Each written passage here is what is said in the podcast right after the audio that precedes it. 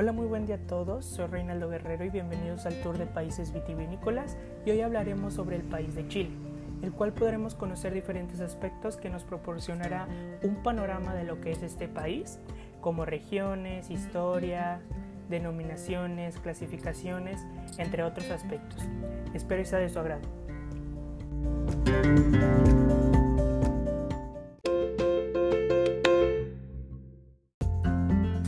Es un país con clima mediterráneo y continental, con suelos arcillosos, pedregosos y calcáreos. Sus principales cepas son Sauvignon Blanc y Cabernet.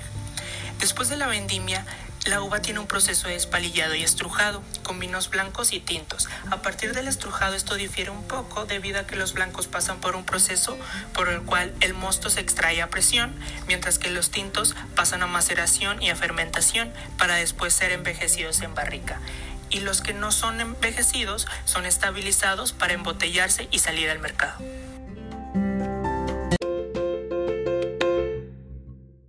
La historia del vino en Chile comenzó hace 500 años con la llegada de los colonizadores españoles. Durante este periodo, la gente venía a Chile desde España, de la isla de Tenerife, con la uva Listán Prieto. Ellos establecieron viñedos al sur, prácticamente en la región de Maule es el lugar donde se asentaron. Por lo tanto, tiene una larga historia en la cual podemos encontrar las viñas más antiguas de Chile, como lo son La País, Semillón, Cariñena y Cabernet Franc. El Cabernet Sauvignon y la Cabernet tienen las plantaciones más grandes y la mayoría de los vinos pertenecen a estas variedades. Por otro lado, el alma de la región son la uva país y cariñena, la cual esta uva fue sembrada a mediados del siglo XX para fortalecer la acidez y la estructura de la uva país. La cariñena fue sustituida en los años de entusiasmo por las uvas francesas, sin embargo las viñas viejas sobrevivieron y hoy son objeto de un renovado interés. Después de la independencia chilena, la elite tomó como modelo a la cultura europea. Y para la década de 1830 se trajeron vinos franceses prefiloxera y se establecieron muchos estados en las décadas venideras, que imitaban la cultura chateau de Francia. En el siglo XX, la minería era el auge, Francia estaba de moda y la vid de Burdeos llegó a Chile y fue el comienzo de la segunda fase de renovación. Por lo que en la actualidad hay una tendencia hacia la innovación, los productos de Chile ven más allá de la influencia de Burdeos, regresan a sus raíces históricas y prueban nuevos rumbos.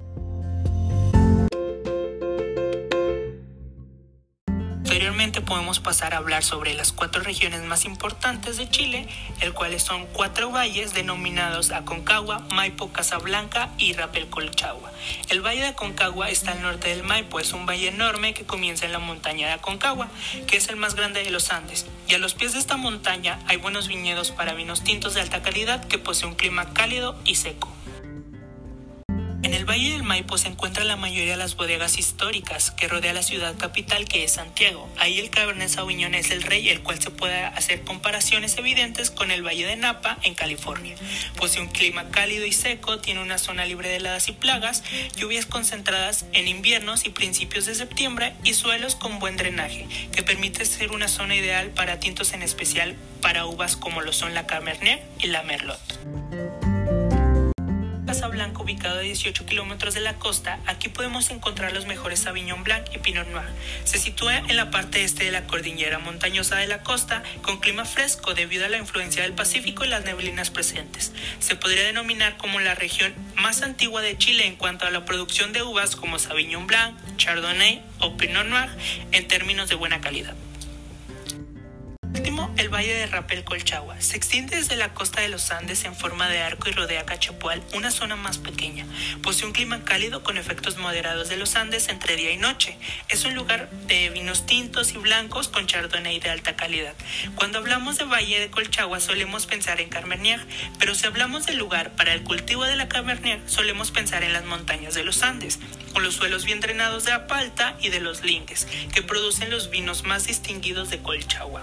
La otra parte del valle es una área importante denominada Cachepoal. En Cachepoal, especialmente para la Carmenier, se destacan las zonas de Peumo y las Cabras. Aunado a esto, la Carmenier se trajo a Chile desde Burdeos en el año de 1851, pero fue tomada por Merlot hasta 1994.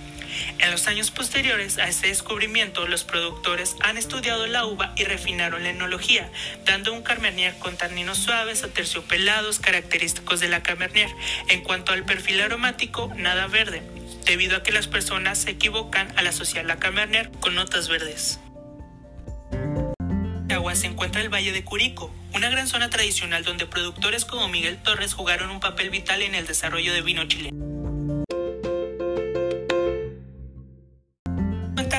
Cuatro denominaciones, las cuales son región, subregión, zona y área. Las tres regiones son Atacama, Coquimbo, Aconcagua, Valle Central, Sur y Austral, pero son las 17 subregiones las que suelen mencionarse en las etiquetas de los vinos.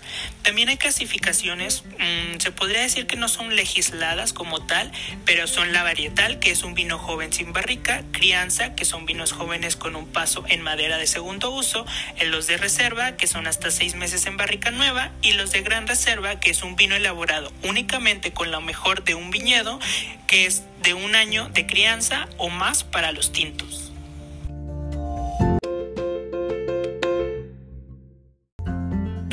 Maridar los vinos. Los mariscos se complementan con vinos de climas frescos y las carnes van muy bien con tintos de altas elevaciones. Cerca de la costa es muy común beber Sauvignon Blanc, Pinot Noir o Chardonnay, incluso un poco de Riesling. En el sur de Chile, por ejemplo, es más tradicional el cordero con vinos rústicos como Cariñena o como País y Sin Saut. Para finalizar, las casas productoras importantes son Casa La Apóstol, Concha Toro, vinos de clase mundial, Montes, Pride in Winemaking y Erasuris. Amigos, muchas gracias por ser parte de este tour del país vitivinícola que es Chile. Espero y les haya agradado. Es un gusto compartir esta información con ustedes.